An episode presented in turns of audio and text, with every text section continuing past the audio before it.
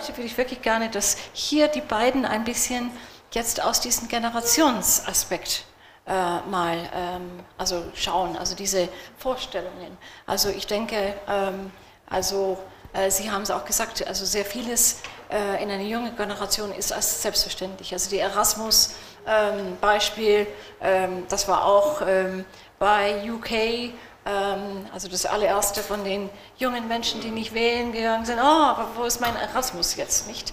Also dass da wir ein ähm, ein fast, ich provoziere und sage, wir haben äh, in der Wahrnehmung ein Problem, weil es gerade in, nicht in allen Deutsch, äh, nein, nicht in allen europäischen Ländern, äh, aber in vielen geht es der Jugend auch relativ gut.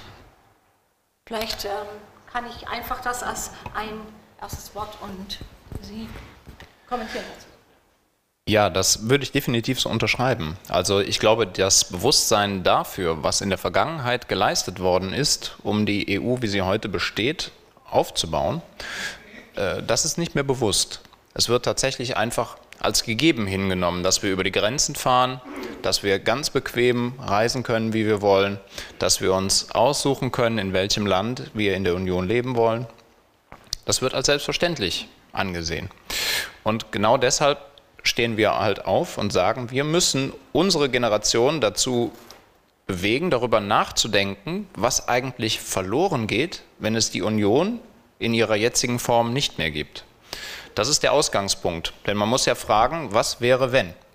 Das war der Ausgangspunkt auch zu sagen, wir stehen jetzt auf und machen aktiv was, weil man erst, wenn man sich näher damit beschäftigt, feststellt, wie verankert die europäische Einigung in unserem Alltag tatsächlich ist.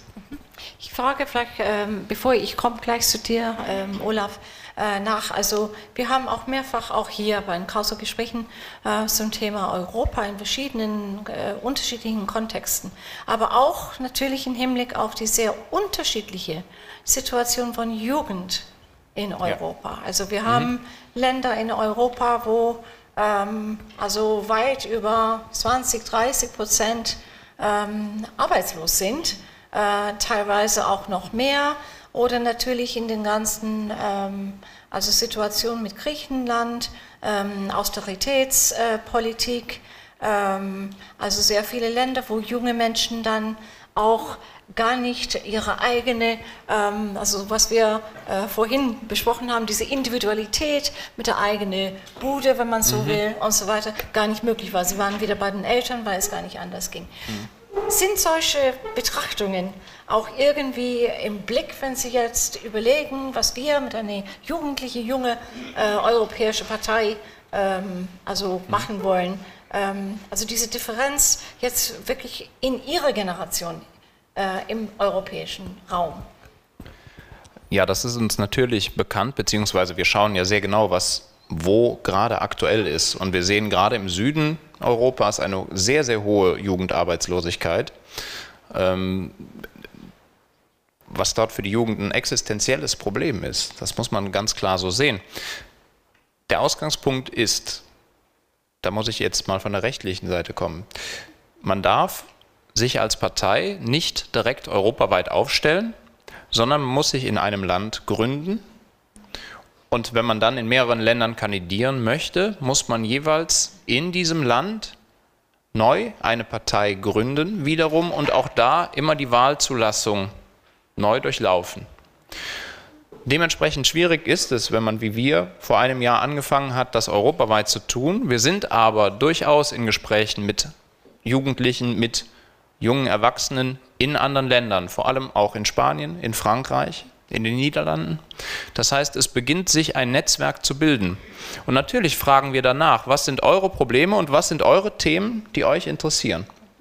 Und da sieht man, dass Europa eben weit weg ist von Homogenität, sondern dass es in manchen Ländern existenzielle Probleme gibt, die wir hier in Deutschland weniger kennen. Was die Jugendarbeitslosigkeit in den Südländern angeht und manches auch an anderen Ländern, jedenfalls Mitgliedsländern der Europäischen Gemeinschaft, so ist diese Arbeitslosigkeit hausgemacht, national gemacht. Das sind keine von Europa, durch Europa bedingte Arbeitslosigkeiten. Andersrum wird ein Schuh draus, indem man sagt, dafür haben natürlich auch das europäische, also die Europäer Mitverantwortung. Und ich denke, die verschiedenen Programme, die es gibt, die alle noch nicht voll äh, gegriffen haben, aber immerhin, sie sind auf dem Wege, äh, die Arbeitslosigkeit zu reduzieren. Da sind wir natürlich, wir Deutschen, die wohlhabenden Deutschen am meisten gefordert. Aber ich möchte gerne an den Tobias noch eine Frage stellen. Wenn ihr nun nicht die 4000 kriegt und äh, als äh, langjähriger Politiker ist man eher skeptisch, als dass man sagt, das werdet ihr schon schaffen. Und wenn ihr es nicht schafft, was dann? Habt ihr wirklich sorgfältig geguckt, ob die herkömmlichen Europaparteien, CDU, CSU, mhm. SPD, Grüne, Liberale, mhm. ob diese deutschen Parteien nicht doch so viel Möglichkeit geben, auch euch jungen Leuten die Chance zu geben. Also was ich in meiner Partei SPD sehe, da sehe ich große Chancen für eine junge Generation, auch mit euren Ansätzen. Also seid herzlich eingeladen. Seid herzlich eingeladen, da mitzumachen. Natürlich haben wir darüber nachgedacht, was passiert, wenn wir die 4000 nicht erreichen. Denn auch wenn man noch nicht so lange dabei ist, haben die letzten Wochen und Monate doch gezeigt, wie schwierig es ist. Und das heißt, ein gewisser oder zumindest die Möglichkeit des Scheiterns die ist immer mitgeschwommen. Zumal wir wussten, dass es andere Parteien gibt, die sechs, teilweise sieben Monate gebraucht haben, um die kritische Masse zu erreichen, beziehungsweise noch einen Puffer von 500 bis 600 Formularen draufzulegen, den man in der Regel braucht. Wir hatten zehn Wochen. Das heißt, wir wussten vorher, dass das verdammt ambitioniert ist, was wir da machen. Dementsprechend war die Möglichkeit des Scheiterns eher die wahrscheinliche Variante. Und ist es Wahrscheinlich nach wie vor. Ja? Wir wissen nicht genau, ob es reicht oder nicht. Deshalb sind wir aktuell alle mindestens 19 Stunden auf, eher deutlich mehr, und reisen durch die Lande, zählen unsere Unterschriften und versuchen, diese Masse zu erreichen. Um auf die Frage, wir sind so bei 3200.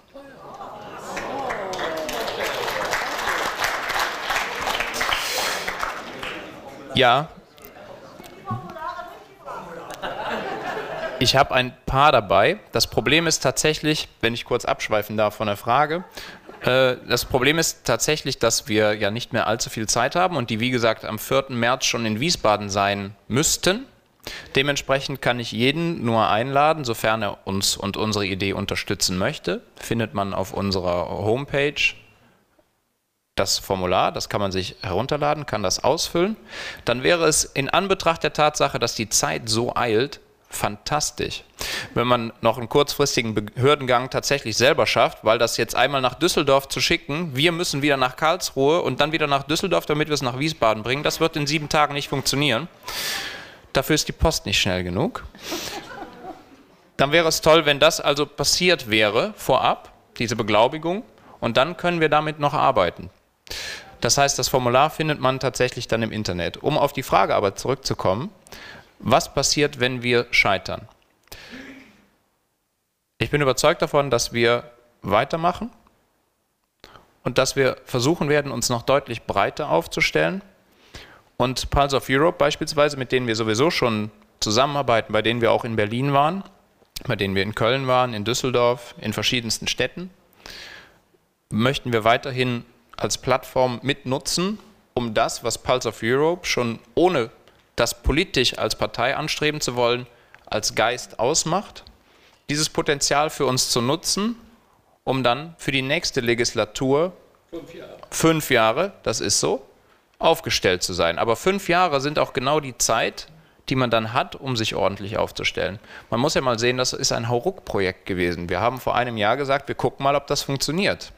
Und es ist wahnwitzig, dass wir jetzt eine Woche vorher noch nicht wissen, ob das vielleicht wirklich funktioniert oder nicht.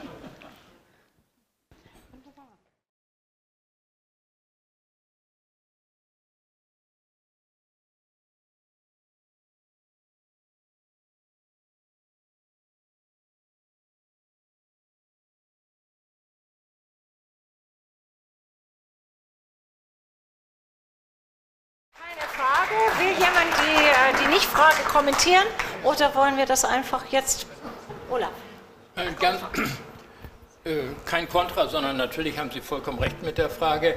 Allerdings ist das Gespräch, was wir heute haben, was Sie mit dem Brecht-Beispiel ein bisschen diffamiert haben, äh, so wichtig, weil das nämlich um Europa geht und auch die Klima, der Klimawechsel, darauf eine Antwort zu finden, kann letztlich nur eine europäische sein. Deswegen brauchen wir ein starkes europäisches Parlament. Deswegen geht alle zur Wahl und wählt richtig. Wunderbar. Ganz, ganz tolles Schlusswort.